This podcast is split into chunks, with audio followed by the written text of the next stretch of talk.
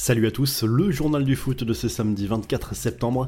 Les favoris du mondial assurent à deux mois de la Coupe du Monde au Qatar. Le Brésil a facilement dominé le Ghana 3-0 pour le premier de ses deux matchs amicaux à disputer pendant la trêve. Au Havre, Marquinhos a ouvert le score, Neymar a offert deux passes décisives, mais ce qui interpelle, c'est surtout la réaction de la star du PSG en zone mixte au moment où un journaliste l'a interpellé sur sa relation avec Kylian Mbappé. Neymar est apparu très agacé. Kylian, non, a simplement lâché le numéro 10 de la Célessao avant de s'éclipser, une attitude qui interpelle alors que les deux stars du PSG ont connu des moments tendus depuis le début de la saison. Autre favori du mondial, l'Argentine s'est facilement imposée contre le Honduras 3-0. Lionel Messi a brillé en marquant deux buts, dont un lobe magnifique. L'Albi Céleste a enchaîné une 34e rencontre sans défaite. En sélection, Messi totalise désormais 88 réalisations et 48 passes décisives en 164 sélections, des chiffres tout simplement hallucinants pour l'autre star du PSG on joue aussi en Ligue des Nations. Ce samedi soir, le Portugal se déplace en République tchèque. L'Espagne accueille la Suisse. L'Écosse défie l'Irlande. Vendredi soir, à noter également la défaite de l'Angleterre en Italie 1-0 et celle de l'Allemagne sur sa pelouse contre la Hongrie. C'est bien connu, la relation entre le PSG et le Barça est extrêmement tendue. Lors de l'Assemblée générale de l'Association européenne des clubs, Nasser El Khelaifi a de nouveau fustigé la gestion financière du club catalan en prenant soin de ne jamais le nommer, mais personne n'est dupe.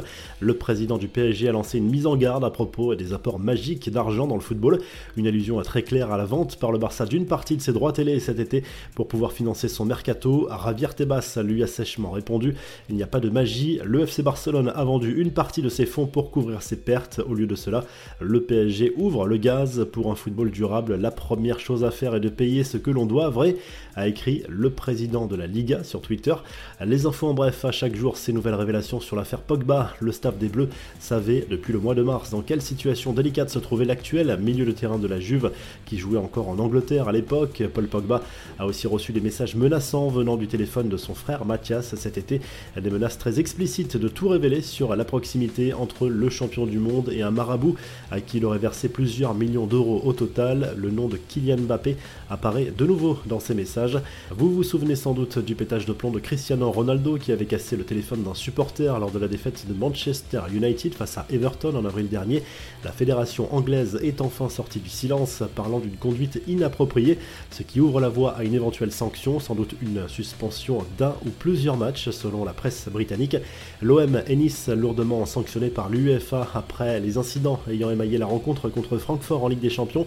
Le club olympien a vu un sursis révoqué et accueillera donc le Sporting Portugal dans un vélodrome complètement vide le 4 octobre prochain. Et ce n'est pas tout puisque l'OM écope également d'un huis clos partiel, en l'occurrence la fermeture du virage nord pour la réception de Tottenham.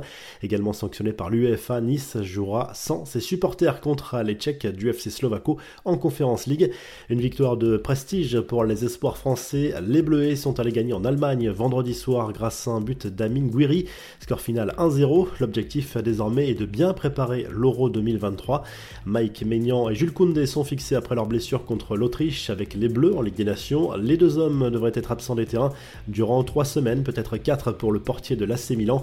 Enfin, on ne l'attendait pas sur ce terrain-là. José Mourinho a participé au clip du dernier morceau du rappeur britannique Stormzy, l'entraîneur de la Roma.